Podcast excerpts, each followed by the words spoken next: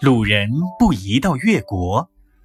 从前鲁国有一个人，他自己会做鞋，他的妻会织绢，是一种丝织品。他们夫妻二人做工过日子，生活是很快乐的。有一天，这个鲁国人想迁居到越国去。他的朋友说道：“你往越国去，你怎样能维持生活？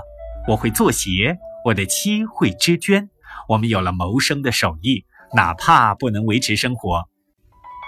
你错了，你会做鞋，越国人都是赤脚不着鞋的，谁来买你的鞋？